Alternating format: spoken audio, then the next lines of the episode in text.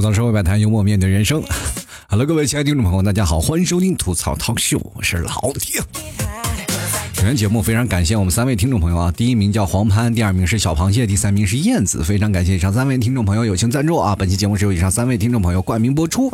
同样也非常感谢每一位给老 T 打赏赞赏的朋友啊，你们就是老 T 的节目更新的动力。因为节目今天有点晚了，就是因为第一名没有出来嘛。所以说各位啊，前两期，然后赞助排行第一的我已经开始统计了，这两天就要发完马奶酒还有老 T 的。签名 VIP 卡啊，所以说各位朋友，这个上榜的赶紧联系老 T 啊。同样呢，这个我也会把每个人的联系方式开始统计一下啊。这个今天呢，我坐地铁啊，特别有意思。坐地铁的时候人特别挤嘛，人特别多，我就在那里坐。然后好多人都已经上了座了，我们现在已经挤不上座了嘛，就直接在旁边站着。然后旁边有个小妹妹，然后就看着我，我说你看我干什么？我又没有座位，你最起码找别人让座吧。他就跟我说了一声：“大哥，你个这么高。”你能不能把那个拉环还给我们个矮的人？这个世界是需要爱的，我们矮子也需要关怀，好不好？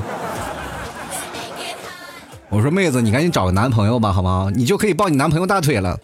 我妹子就说了：“要男朋友干什么？有什么用啊？”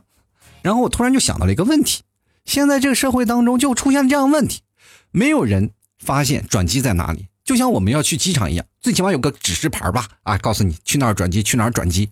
你实在找不着，还有人家广播啊，在那里跟你说，哎，在哪在哪转机。人生没有告示牌，你永远不知道你的转机在哪里，对不对？生活太太无聊了。但是我们发现一个问题，现在九零后好多都不谈恋爱了。然后我就开始统计，我说九零后不谈恋爱，具体是从哪个方向开始发展的？我找了好多资料。我同样是看到了很多网上这些九零后他们的风评啊，就是他们的评价，就是对于谈恋爱的这些观点，我总结了一下，就是两个字儿：没钱。真的，我就觉得有些时候一个人活得不好嘛，对吧？有的九零后他们就发出自己的观点，人家自己活着难道不好吗？为什么非要找一个人来过来烦你呢？现在其实九零后们啊，他们的思想跟我们八零后的思想不一样了，因为我们八零后已经过了这道坎儿了。我们已经承前启后的已经开始生孩子了，是吧？现在我们一帮朋友在聊天，多数都聊孩子。过去我们最鄙视的就是这件事啊。作为单身狗来说，我跟我们一帮朋友聚会，聚会吃饭的时候就吃吧，他们老聊孩子的问题，闹得我插不上嘴。现在好了，我聊的比他们还欢。那你反观现在的年轻人啊，就工作压力特别大，每天出门都不出门啊，就是在家里待着，能有时间休息就休息，能睡觉就睡觉。很多的父母可能不理解现在的孩子在外面工作到底是什么样一个苦逼的状态。你去想呀，白天上班，我们早上要挤地铁、挤公交，好不容易到了公司公司开始上班了吧，要开始一大堆的会呀，又开始沟通啊。这边你要公司效益好，那好，那我们还是歌舞升平。但是你公司效益不好的话，那就开始扯皮，今天怪这家，明天怪这家，反正到处的架，你就不停的吵，对不对？尤其是程序员最最倒霉了，是吧？永远是活在最底层，要不然老有什么，在这个程序员啊，他的想杀的人排行第一名的就是产品经理嘛。所以说，在这个市面上，你会发现很多的事儿，工作太累了，你回到家里了，都晚上十点了，要一一直不停的加班啊。那到了晚上十点了，你好不容易。回到家里该干什么呀？啊，洗洗就开始睡了，迎接第二天的挑战。那么周末了，我没事干，就只能待在家里，宅在家里，能睡一觉就睡一觉，能休息休息就休息休息。有的人可能躺在床上看剧啊，或者干什么，真的周六啊、周日这两天基本都在那里。就有的人可能忙的时候连周六都没有，只有星期天一天，对吧？这一天他唯一取决于他的社交的观念啊，就是他只有从仅有的社交就是外卖小哥说一句。谢谢啊，没了，知道吗？就是所以说，现在很多的人就是非常宅，他们所以说不愿意出去谈恋爱，太累了。就是谈恋爱了，你说一天忙七天见不着面，两个人每天就是白天晚上就是。等于是住了个旅店嘛？你说两个人在一起能有什么感情的转折，对吧？谈恋爱了，我还周末我本来可以躺在床上休息，我 干嘛陪你出去逛街，对不对？这是非常累的。现在的很多的人就单身啊，就是在家这个状态，基本就没有社交的一个状态。就是如果有一天真的死了，他妈警方一开始排查说，哎，最后下的结论说这人比较宅，社交圈子比较简单，基本就是足不出户，是吧？就是人生活的比较孤单。现在九零后多数都是白领阶层，不像我们八十年代啊，那时候白领那真是属于光宗耀祖啊。一说你是白领，那回到家里啊，真的你穿个拖鞋走在路上，那立场就是气场都不一样，你知道吗？走路都虎虎生风。你去想呀，你如果第一次回来，那就是光耀门楣啊。回到家里，你就看着一堆人列队在那排列迎接你啊，你穿个拖鞋，手拿个冰淇淋走在那里，那绝对是耀武扬威不得了。然后你的父母脸上也贴金，看我的儿子在外头怎么样做白领。各位朋友，这就是过去的观念。到现在，然后你回到家里，别说出门迎接你了，就是有菜有饭让你吃，就已经非常了不得了。你不仅吃饭吃的没有动力吧，你还是接受家里的白眼什么时候领个媳妇过来呀？这社会当中的人很多啊，都活得不开心，所以说他们才开始想要去攀比，但越攀比越不行。所以说我劝大家一句，就是做人就是要开心，你就踏踏实实做自己就可以，你就不要和别人攀比，对吧？为什么呢？就是因为你确实也比不过，是吧？其实我们八零后啊和九零后存在着明显的差别，还有包括现在的零零后，他们可能还没有面临这样的问题啊。最近我开始。有这种观念啊，就是我观念一直是零零后就是小孩儿、小屁孩儿。最近我突然发现了好多听众朋友开始找我聊天的，多数都是零零后了。然后我这个观点才突然一下，砰，就好像是脑袋上被打了一枪。哇，现在零零后长大了，就是他们已经开始谈恋爱了。然后当时我非常兴奋啊，我就有了这个想法，就非常兴奋。我现在终于可以说零零后谈恋爱的问题了。终于不要再聊九零后了。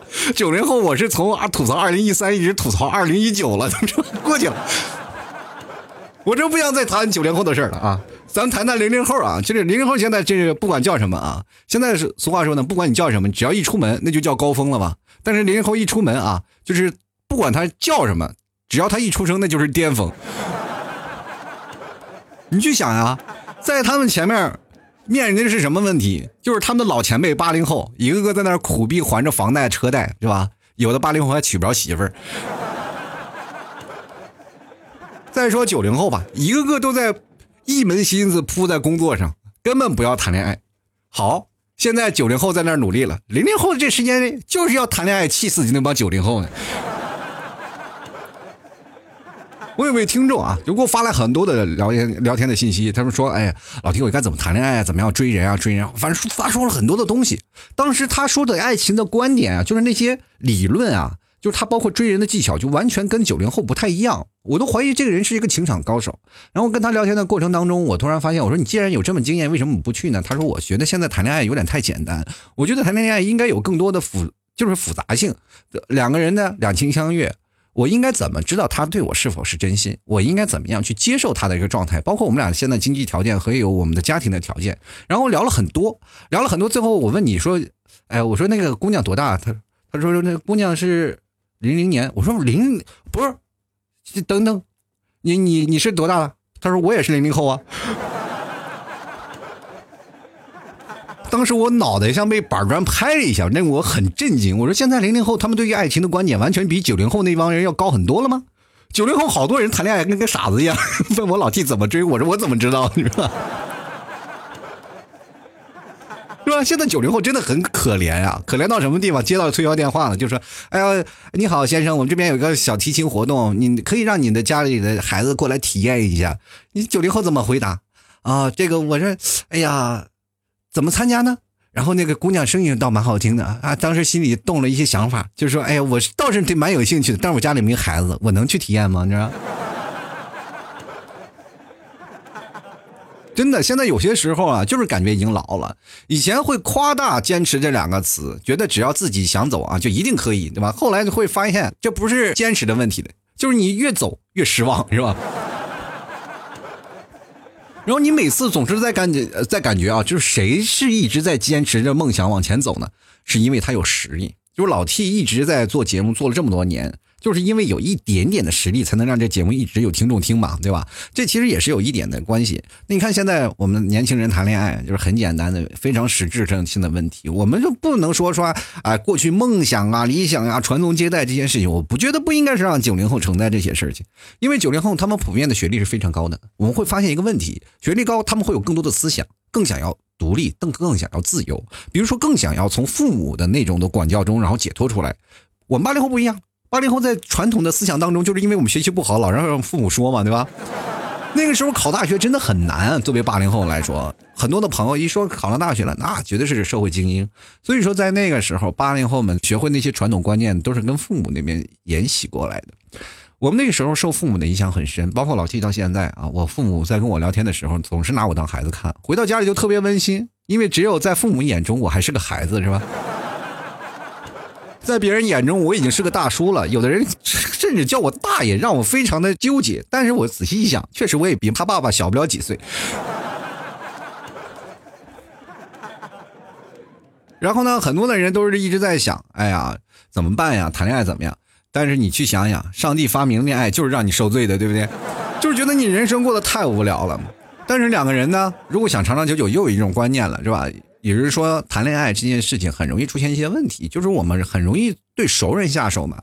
就是我们只有两个人去彼此了解、彼此坦诚相待、彼此能知道知根知底儿，然后我们才会有产生那种恋爱的感觉，就是有那种触动你的恋爱那根神经。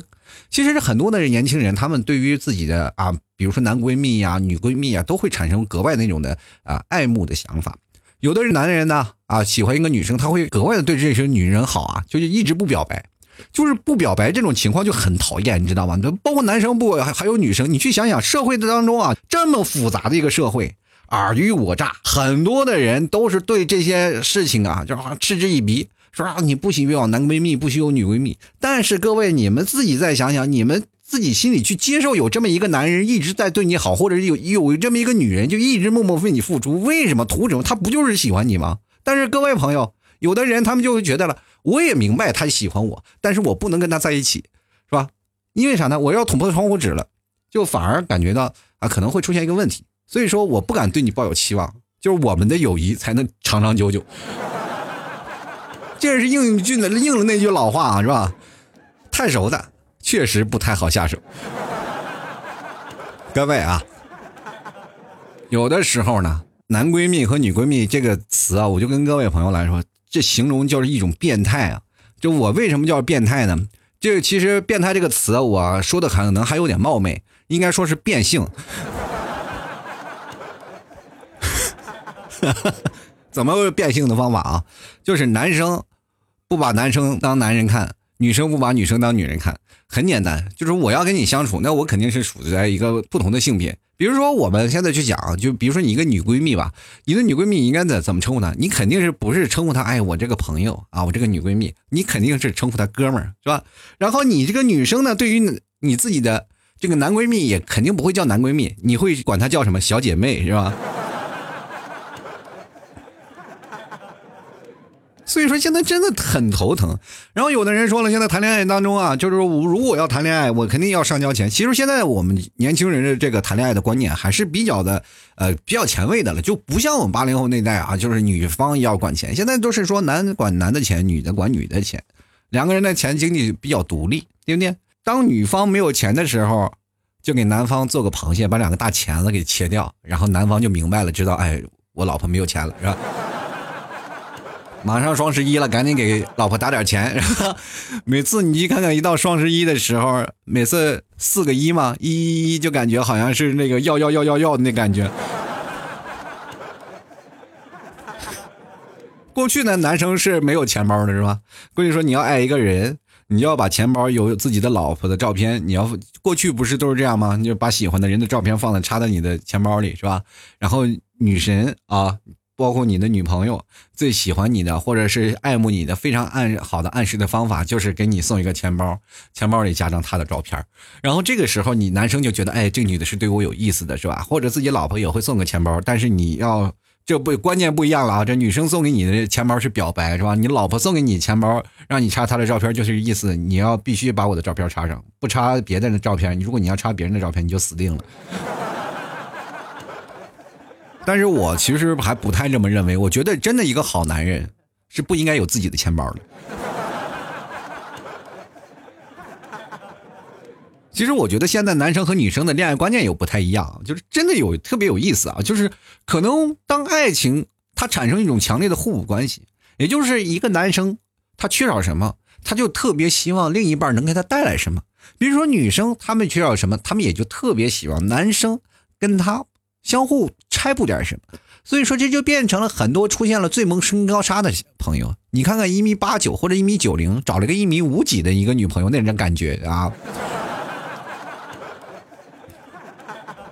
每次看背影就觉得特别搞笑啊！你说哎呀，这个身高差为什么会这样？但是你会发现真的是这样哦，高个子女生就喜，哎，这个高个子女生反而找不着对象哦。我跟各位朋友说，身高高的女生真的很惨，比她低的男生她看不上，比她高的男生都被一米五几的抢走了。你说她跟谁说理？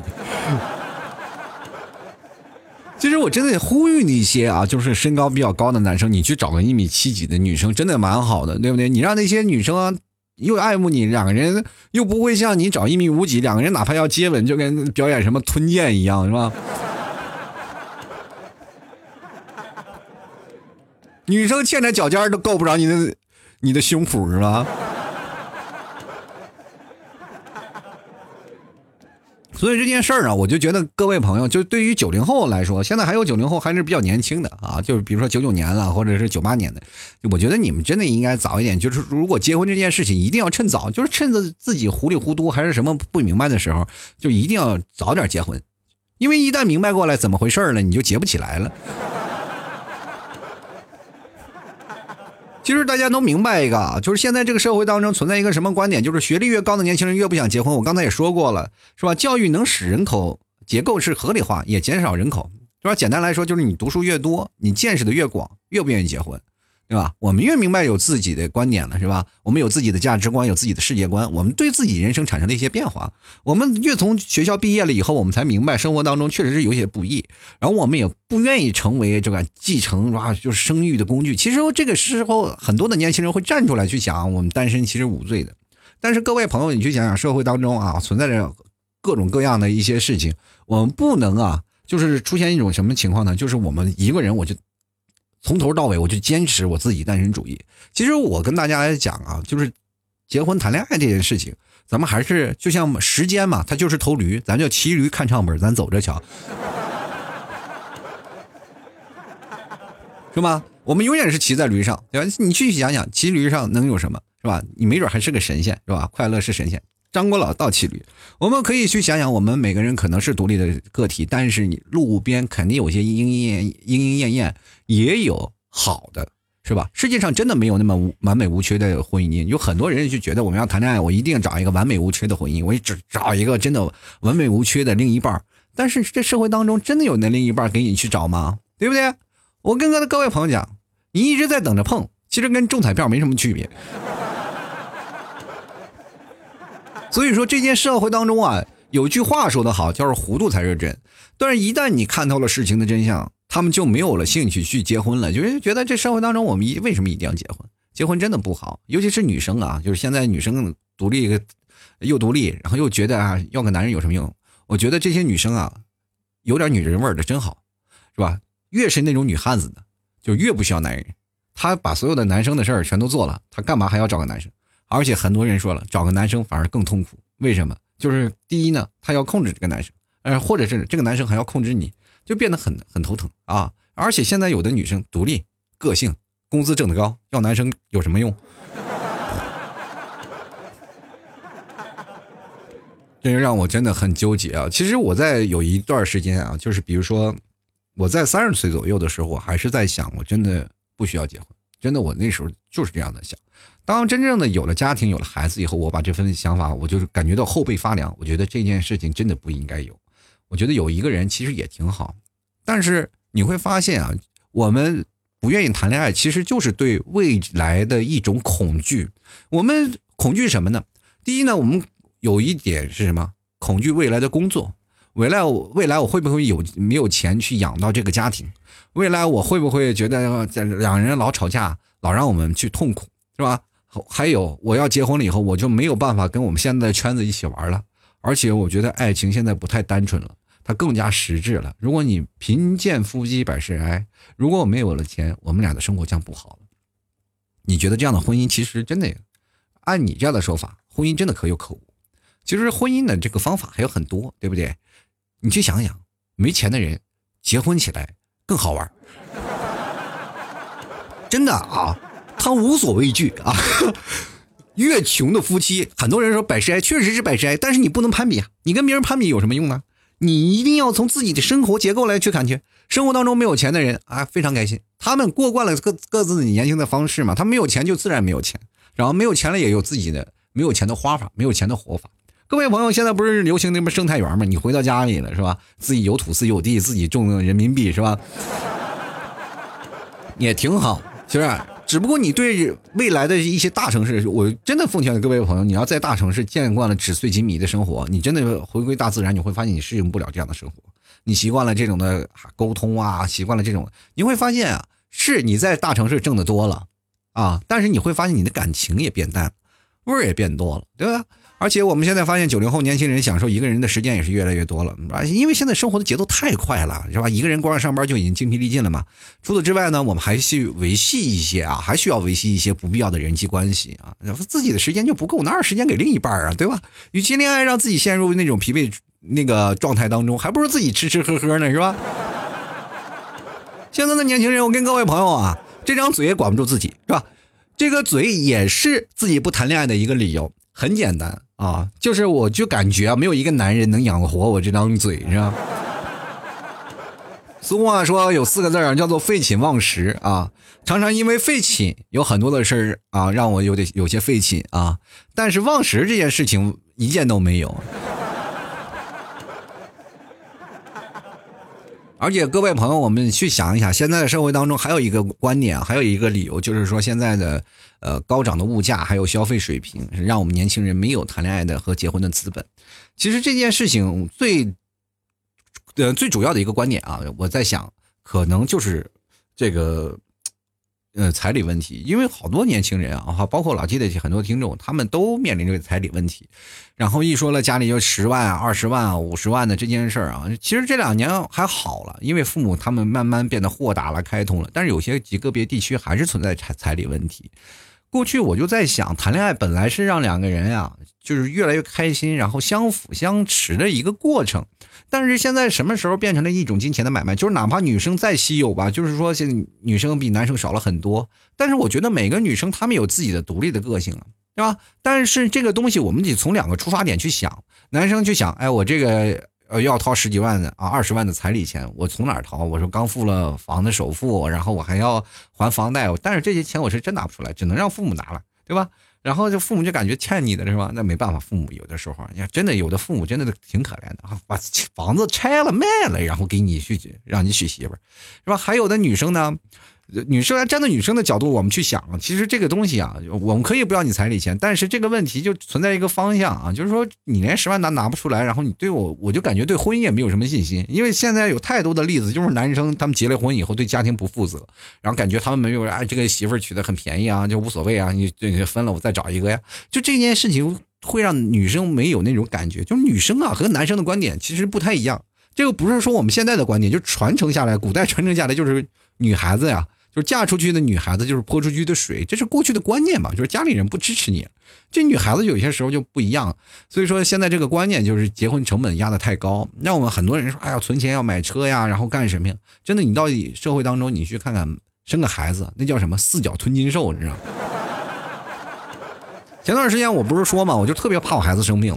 然后各种的东西我全都要什么疫苗全都要打，然后就生怕他生病，一生病我感觉真看不起。我记得有一次我那孩子不是说有那个他的舌头有一个那个筋不是说比较短嘛，我看的比较短，然后说去医院看了，然后就挂了个号，然后四百多块钱吧，四百多块钱我们排了一上午的队，然后。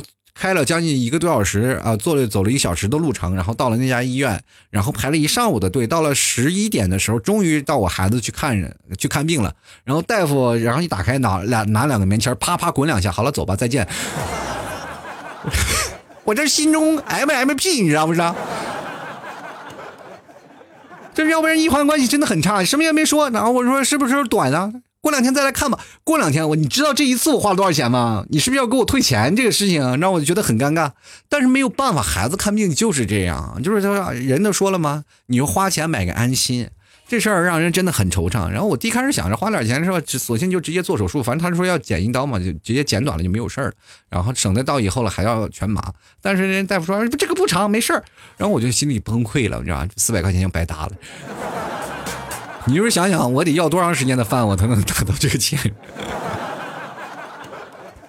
其实我真的觉得啊，然后还有一点就是九零后还有很多的人。大多数享乐主义，就是哪怕我挣的少，但是我一定要在这段时间。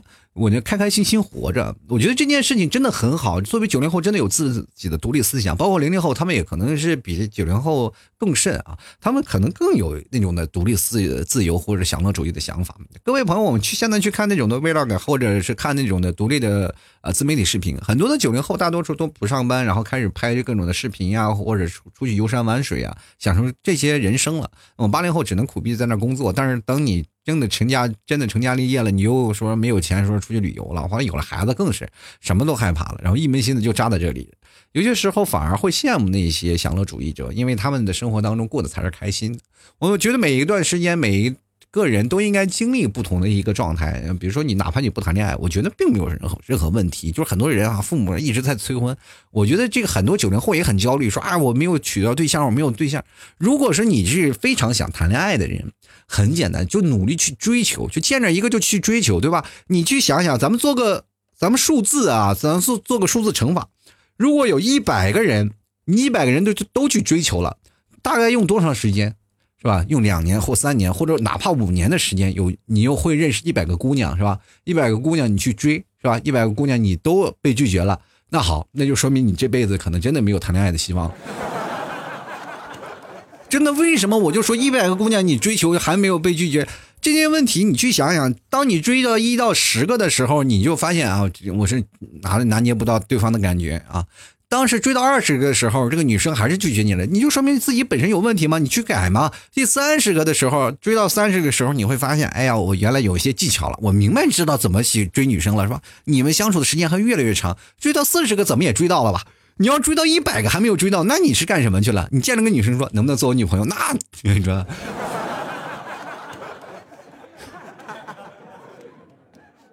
所以说这生活当中太难了，对吧？你去想想，上帝是公平的，虽然给了你很低的颜值，但是给了你很高的眼光，你知道吗？做人也不能太高的眼光，然后做事儿的时候一定要看明白啊。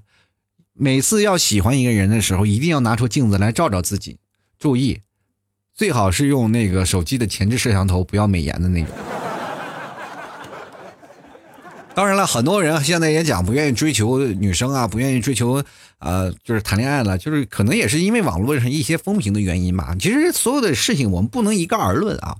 有的女生确实很作啊，确实很作，这没办法，无可厚非。就连很多的女生都觉得这个女生太作了。要是我，我真的是非常就是怎么样呢？就是我们女生当中的败类啊，太作了，是吧？这有些女生就看不惯嘛，对吧？就比如说我一哥们儿。跟一个他的女朋友，两人天天的这个女生作的，天天找他吵架。其实女生作啊不是坏事儿，她其实是真的很爱你。就往往那种的特别能作，就没事找事儿那种人，那才是最容易啊让男生一个讨厌的。但有的女生呢作，就是希望吸引男生的这个注意力。有些男生就是因为太直男了，知道吗？所以说女生才会作你，是吧？你要是那种暖男，这个女生不。不一定会作了，他会换成另一种思想。比如说，有的女生为什么在你这儿就不行，在别人那儿她就已经成为别人的妻子了呢？这个问题你们有没有从时从头过来想过？就一直在想啊，我跟他确实是不合适，不合适在哪里啊？是不是就是因为你太直男？或者这个女生会想，是不是我因为太爱他？是吧？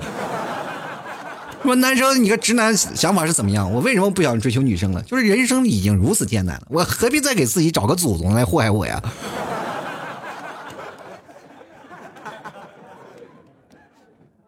我们好好的做朋友不好，那为什么非要谈恋爱呢？这个时候呢，我觉得你要坐地铁了，我会给你让座，让一个老弱病残坐，因为确实有点脑残。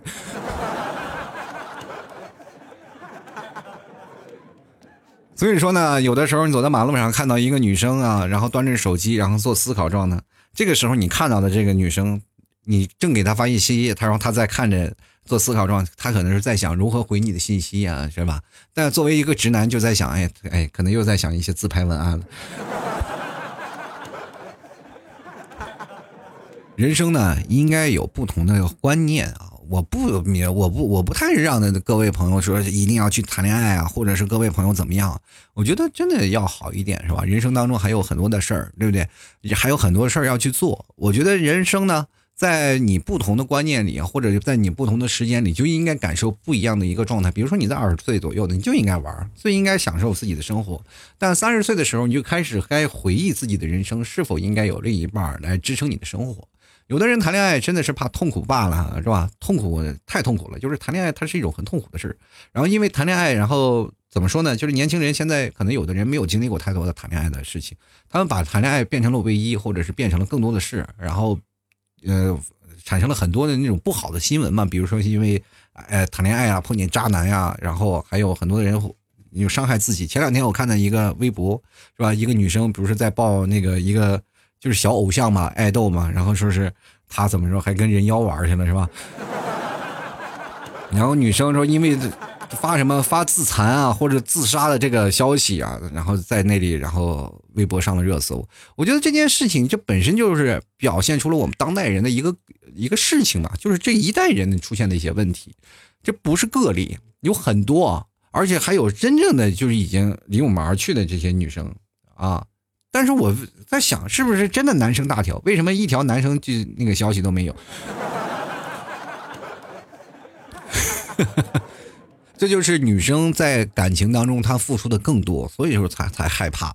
我也奉劝各位啊，就是包括九零后的钢铁直男，我觉得直男没有问题，但是你一定要知道，在直男的方向当中，怎么样能够尊重女方的想法，应该更多的去喜欢一个女生。当代男生有很多，比如说，呃，有几大壁垒啊，就是拦路虎啊，就是比就是阻挡男生不去谈恋爱的原因。第一，自卑；第二是，呃。钱啊，第三呢就是情商，这三点完全就是一个爱情当中的拦路虎。其实我觉得这个自卑和金钱应该是挂钩的。如果你要是说很自信的话，你没有钱你也可以，对不对？比如说像我臭不要脸的一个朋友，是吧？自己没有钱，都是花他女朋友的钱。你说你长得那么黑，冒充什么小白脸吧？天天都崩溃了。是吧？有的时候呢，当着他女朋友，当着他女朋友的面啊，是吧？大义凛然的抄前女友要生日礼物，你说，还跟他女现女友商量送点什么呀？他现女友说：“你送这个，送这个，送这个。”这个时候我在想，这到底是为了什么？这个女生能容忍她的现男友跟前女友要生日礼物？后来我明白了，这他这就是为了省钱，你知道吗？废话，你说他前女友。前女友如果不送的话，他是不是要送给他？我发现这就是个聪明的女人，两人恩爱到底，绝对是没有为金钱所困扰，是吧？男生也有自有自己的办法，然后来夺得他的东西；女生也有想自己啊应尽的义务，然后来把自己的爱情抱牢。其实两个人的观点已经非常现代化了，不像像过去啊，像八零后啊，你要。找前任我就感觉是不行，那么过去有道送命题是吧？你谈了几个女朋友，对不对？然后现在对于这我这个朋友的女朋友，他就觉得你你的前任越多越好，是吧？我送的东西也越来越少。这生活当中还是存在着很多的真爱的，各位朋友，恋爱的观念跟我们过去都不一样了，是吧？恋爱已经不是唯一了，恋爱而是两个人的一个事情啊。过去总是觉得啊，对方是我自己的。但是我觉得现在谈恋爱的关键它又不一样了，我们应该遵从啊彼此的一个空间，应该让对方你爱干什么就干什么，你爱去玩就去玩，这才是人生当中的一个发展方向。所以说，各位朋友也不要去恐惧恋爱，恋爱没有你们想象的那么可怕。但是很多的人就觉得，如果被爱伤过，我也不会劝你们去啊再去恋爱，因为这件事情每个人都是独立的个体，不管你谈恋爱还是不谈恋爱。你都是我们这代人，对吧？在这代人当中，我们有自己独立的想法、独立的思维。真当你需要的时候，你再去。其实人生真的很长，它不是很短暂的。有人说，那三十多岁了没人要了，那些跳广场舞的老头勾搭老太太的这件事情，你是不是不知道？谈恋爱什么时候去谈，它都不算晚。有的人说了，我们哎呀，要到三十岁，我们只能找个二婚的。二婚的怎么了？二婚的更能知道怎么去心疼一个人。那有的人说，那那我这个时候我就以前我都挑别人了，现在别人要挑我了，怎么了？你挑的那也未必就是最好的，是吗？凡是世界上都是公平的，我们不要求是吧？呃，在当中有最重要的是吧？最好的，我们只要求有一个适合我的就可以了，对不对？好了，各位朋友啊。非常感谢各位收听老 T 的吐槽 talk show。如果各位朋友喜欢老 T 的，欢迎关注老 T 的微信公众号，在微信里搜索主播老 T，添加关注就可以了。同样，各位朋友可以加入老 T 的私人微信老 T 二零一二。最近老 T 在新浪微博会发一些段子啊，这个新浪微博你也搜索主播老 T，添加关注呢，多多评论一下。我发现现在年轻人真的比以前的懒惰还太多了。那为什么我的微博阅读量那么高，连个评论都没有呢？还有老老 T 每天就是每天要发公众号，为什么也没有人评论呢？这个时候我真的扪心自问。我的听众都是假的吗？前两天我跟我一个朋友吹牛啊，我说我做我是一个知名的主播啊，你是多知名啊？微博有多少粉？我说有三万多粉，三万多粉啊，还还可以呀，是吧？比那些八流的明星稍微强那么一点点啊。我说行啊，他说打开给我看看，然后我就发了一大堆，他说你这粉都是买的，我说怎么说呢？一条评论都没有。这无言以对呀，真的无言以对。有的人甚至会私信发我，他也不愿意在我的微博下方留个言，你知道吗？最近我发现啊，我的这个节目下方的评论开始逐渐增多了，这是一件好事儿。我也希望各位朋友多多支持，多多评论，多多点赞啊啊！还有同样啊，谢感谢各位朋友多多打赏，你的打赏就是对老 T 节目的最有力的支持。在微信公众号下方啊，有一个。老 T 的那个二维码，大家扫一下，可以直接在那个微信文章上面打赏。还有各位朋友，可能是有些时候找不到，也可以直接加上老 T 的私人微信，老 T 二零一二乐奥老一个特二零一二，然后加老 T 发个红包打赏都可以啊。呃，非常感谢各位的支持。然后打赏前三位的将会获得本期节目的赞助权，啊，获得本期节目的冠名。第一名是黄潘，第二名是小螃蟹，第三名是燕子啊。呃，第一名的黄潘还会获得我们那个。小呃，这个店铺的 VIP 卡，还有我们现在老 T 家乡的马奶酒，同样的非常感谢各位的支持啊！喜欢的老 T 呃，喜欢老 T 的朋友千万不要忘了，还有啊。这个买牛肉干的朋友也可以直接登录到淘宝搜索“老七家特产牛肉干”进行购买啊。然后这个牛肉干呢，最近我还会进了很多的这种类，也会呃近期就会上架，希望各位朋友多多关注啊。然后直接想想吃牛肉干的，买牛肉干可以真的可以减肥，大家晚上不要吃饭就吃一条牛肉干就可以了。前两天有的朋友说，哎，老七，我作为一个吃货，你怎么能让我忍住？那这个东西真的是牛肉啊。纯牛肉，有个听众朋友吃了六条就已经在那儿喝了两点水，就已经撑得不自己不不要不要的了。所以各位朋友一定要有节制啊！你没有节制那不行了啊！接下来的时间呢，也非常感谢各位朋友支持，一定要搜索老 T 的那个私人微信老 T 二零一二，添加关注啊！也谢谢各位朋友的多多的鼓励和支持啊！接下来的时间我们来看一下听众留言啊！听众很多人会问我说：“老 T 啊，你的节目我应该怎么去互动，怎么去留言？”很简单啊。加老 T 的微信公众号，微信里搜索主播老 T，我的文章啊，每期节目呢，你会发现我的名字和那个微信公众号文章的那个名字是一样的，所以说每个微信公众号文章留言最多的，就会是我节目当中的下一期节目，你去看啊，因为我的节目。会一直选比较话题热度比较高的嘛，所以说基本上我的节目的定性都是各位朋友啊、听众朋友所选的。我每天会发很多啊，会发很多公众号的文章，所以说大家喜欢哪个就在那个下面去评论、去留言，最多的经常会在下期节目去播啊。我们今天来看一下啊，听众朋友第一名叫狗牙的朋友啊，他说了没错啊，每次和好友聊天都会有那种感觉，他怎么不回我？呃，我是不是哪句话说错了？他是不是生气了？他是不是烦我了？其实这个就是敏感人啊，敏感人就属于那种自卑型人格，就特别害怕自己会伤伤害了别人，就往往就是属于那种老老孔雀开屏，自作多情，你知道吗？那么这类人呢，你又没有办法改变他的性格，但是这个时候其实对另一半来说也是蛮好，他知道怎么会自责嘛？哎呀，我是不是哪句话说错了？哎，我是不是怎么样？这是一种会自责的方面，在情人或者情侣之间，这是一个非常好，最起码是。对对方非常好的，但是有也有一点是吧？他知道自责，但是有一点他会也更加猜疑。哎呀，他是不是哪点对不起我？凡事嘛，这个东西它都是双刃剑，它有它的优点，它又有它的缺点啊，不要很多人说了，敏感的人我们不能教。你要想，你要凡事处理的好，你了解他的个性，了解他的秉性，你自然就会有处理的方法。事情都是用来解决的，不是用来逃避的。真的，有些事情你真的迎难而上，直接冲他就过去了，他总能解决。其实最早以前老七是一种逃避的状态，我面对什么样的事情我都会逃避啊，我能退居三舍，我就马上我也不会冲锋向前。所以说现在我明白了，实际事情你躲是躲不掉的，你一定要冲去啊，冲锋向前。就比如说前两天我就给你替嫂，我直接冲到他面前，我就说，这月零花钱能不能再多给我点儿？你看看我这期节目都没有听众打赏了，你就不能再给我十块钱零花钱吗？然后我老婆就跟我说了，说哎呀，我工作也挺累的，你说我天天上班那么远，是不是？你说我每天坐公交，我我就要坐一个半小时的公交，然后我挣的还就那么一屁大点，是吧？你一个大脑了爷们儿，你说你也不上班，你说天天在那折腾我干什么呀？门都没有，要饭去吧。各位啊，挺难的啊，挺难的。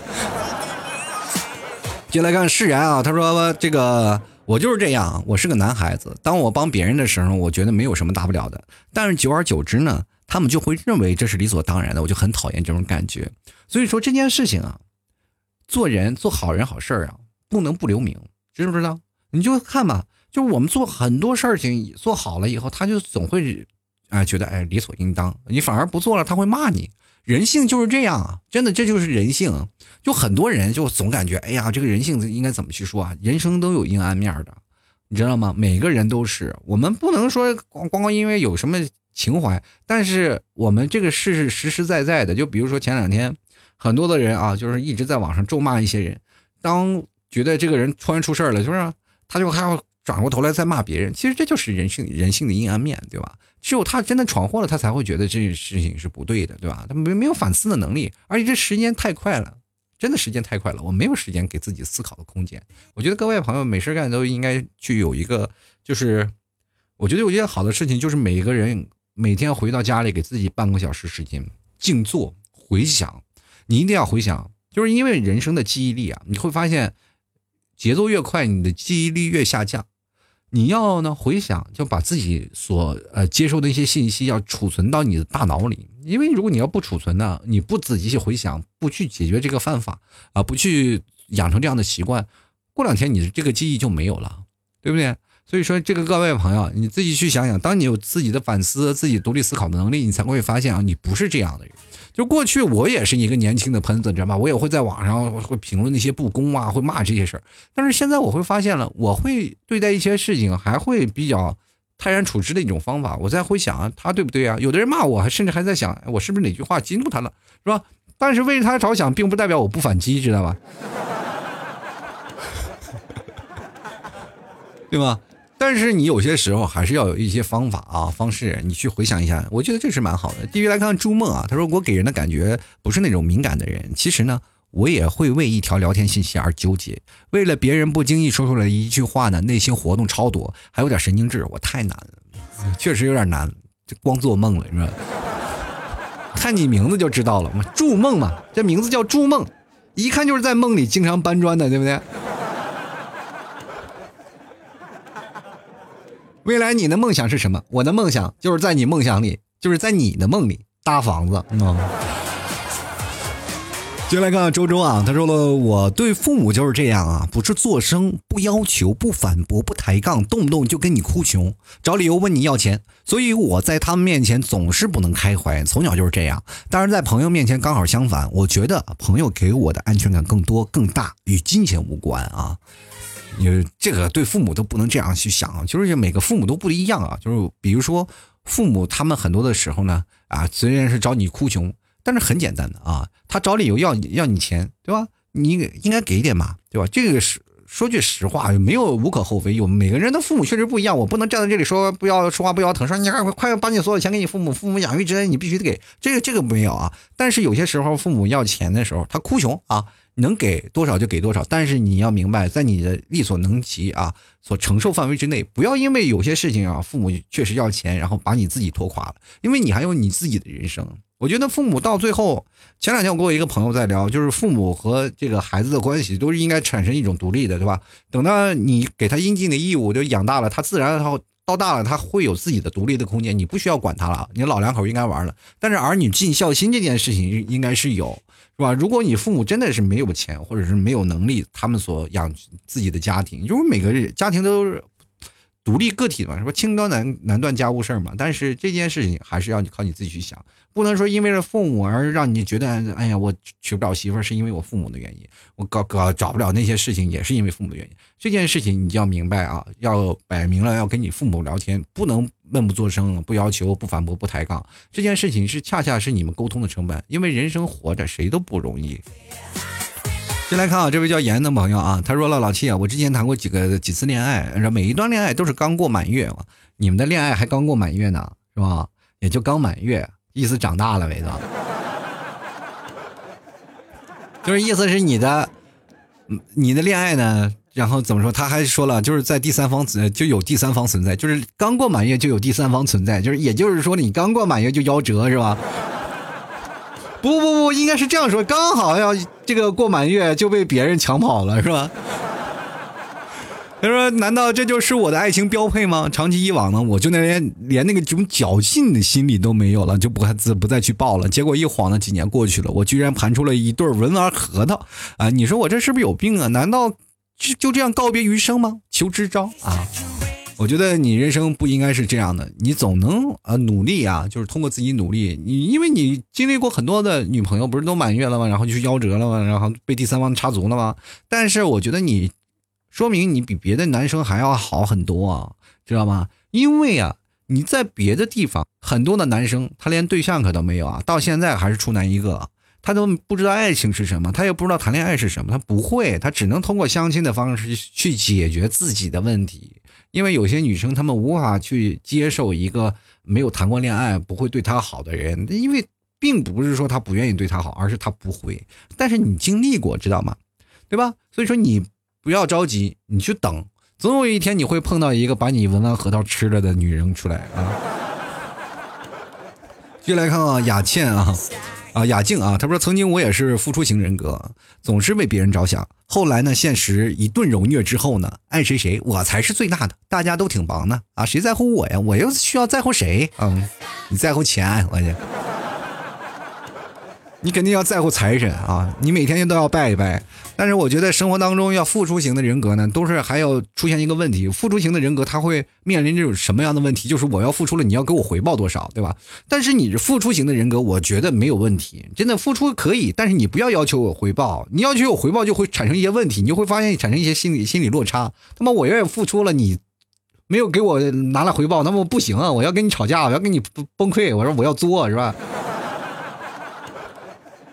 就是说，爱情付出谁付出多少，这些事情都是你心甘情愿的，不要去在乎，然后或或者是你一定要给我多少。爱情它本来它就不平等，不管是对于男方也好，对女方也罢，都不平等。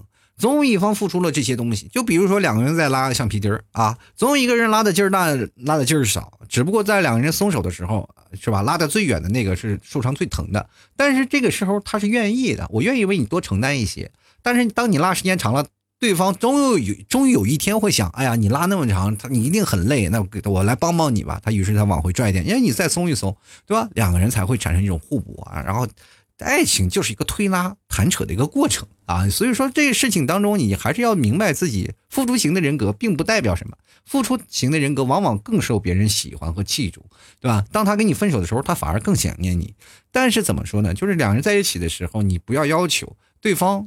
也要通过一些手段让他知道你为他付出了多少，对吧？你不要是说你付出了多少，他就全盘接受了，就会觉得哎呀，我是应该的啊，我这这个人魅力了。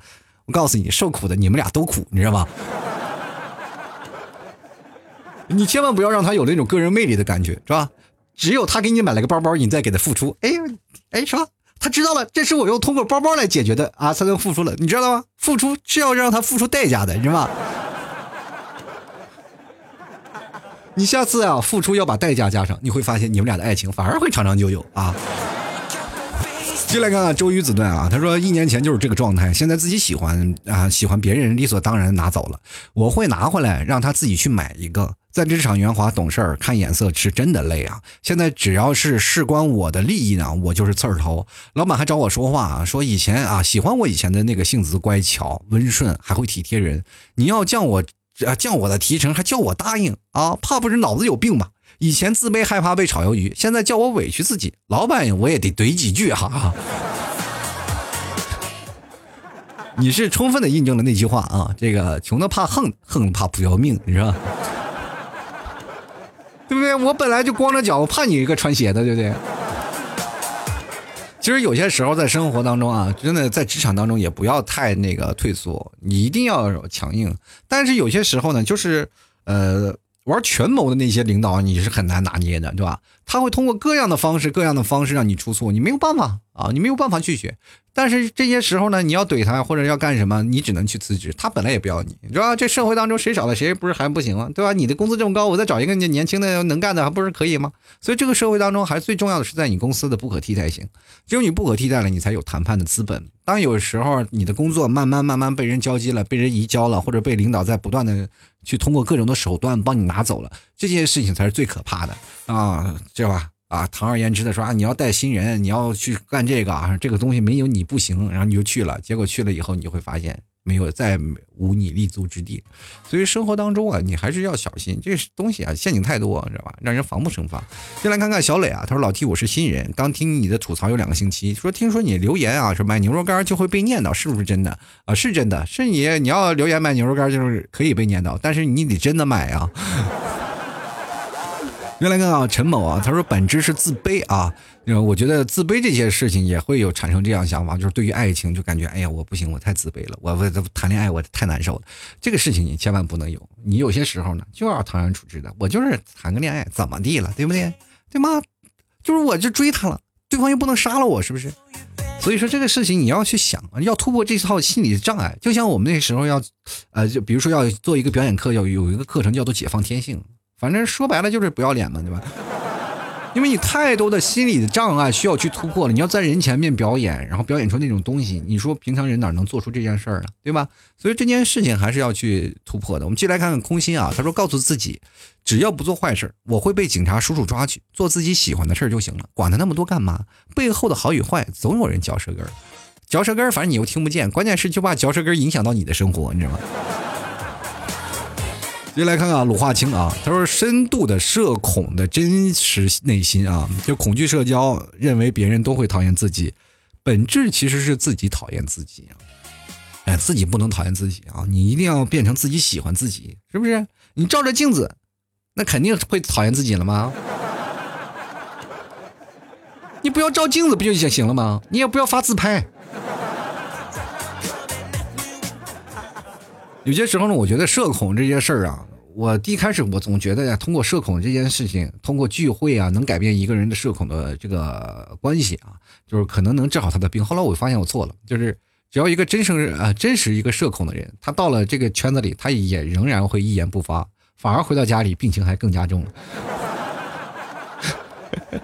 有句话说得好，没有对比就没有伤害嘛。所以说，这有些时候呢。呃，不要参加社交圈子，反而多找一，就是不要再多在于精啊，认识一个跟你同样有病干的，比如同样也是有社恐的人，你们俩就互相交流。当然了，这个第一回、第二回的碰面嘛，你要是长期以往，但是第一回、第二回你要能够接受两个人一言不发的坐三个小时。慢慢的你会发现，哎，这事情就好起来了嘛，啊，两个人就会慢慢的聊天啊，所以说无话不说，然后再扩展到两个人、三个人，这事情要循序渐进啊，不要太急于求成。继续来看看谈笑风生，他说真相了，谈个恋爱弄得自己都自卑了，不要自卑，恋爱当中没有谁自卑不自卑的，恋爱当中只有谁妥协不妥协。继续来看啊，D O L L 啊，他说我现在都跟我老婆就是这样，总是在想是不是自己有的地方做的不好，话说的不对了，有时候呢只想得到承认。却却让他觉得，哎，我是小孩子气，哎呀，我觉得有些小孩子气蛮好的，就像老 T 啊，是吧？永远都觉得我是个幼稚鬼啊。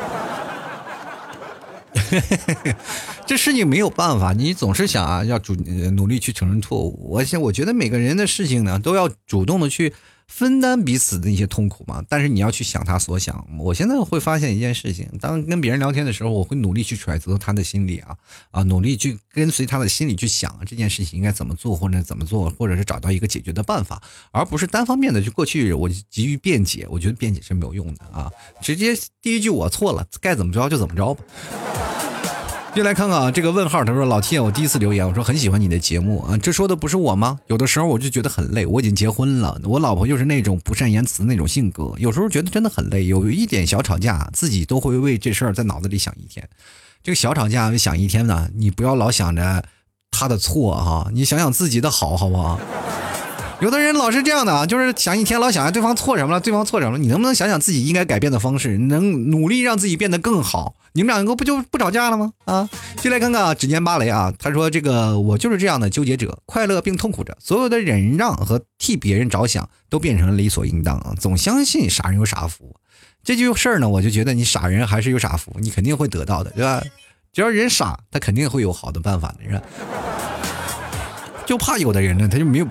不承认自己傻是吧？再来看看松鼠鸡啊，他说怎么说呢？我不是不喜欢男生，就是有点害怕。一旦我察觉到我们可能有进入恋爱的关系的势头呢，我就会将我们的关系细细打量。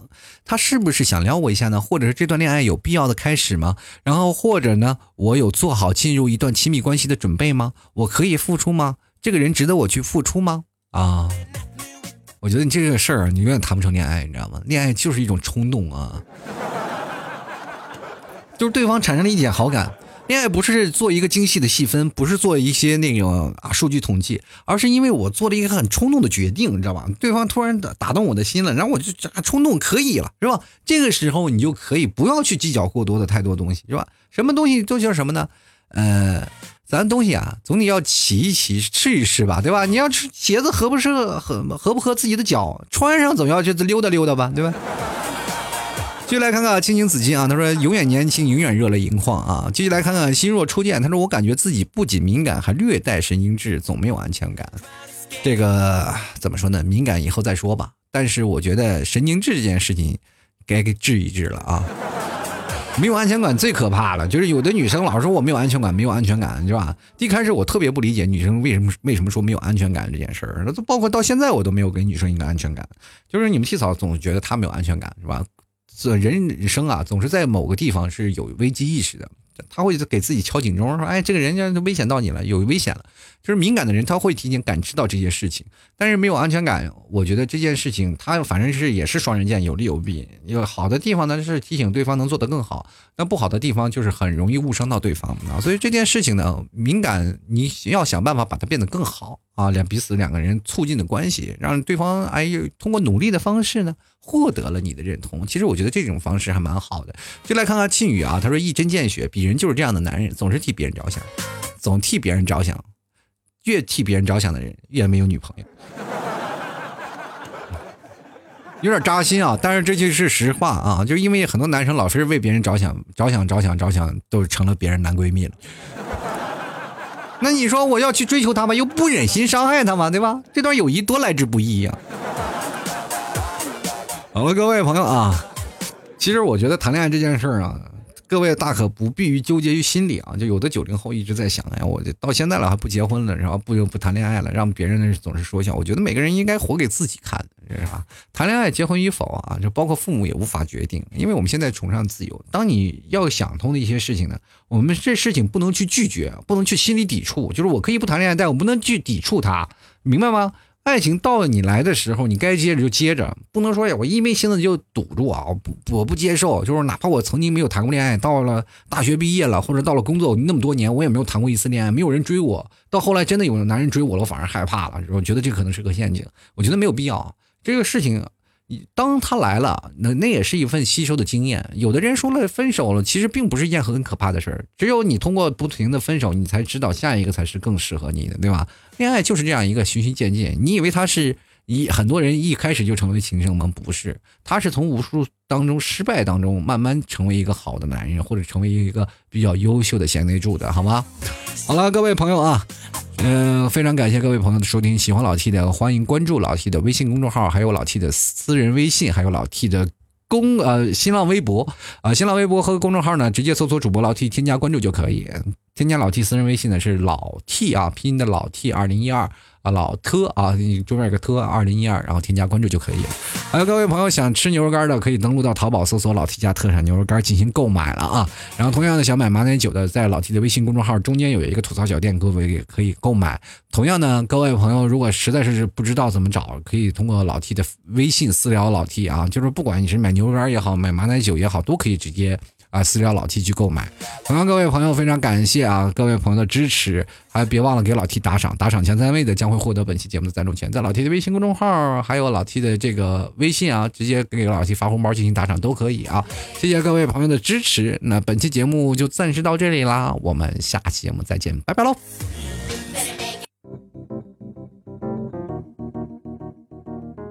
老 t 的节目现在结束请大家鼓掌。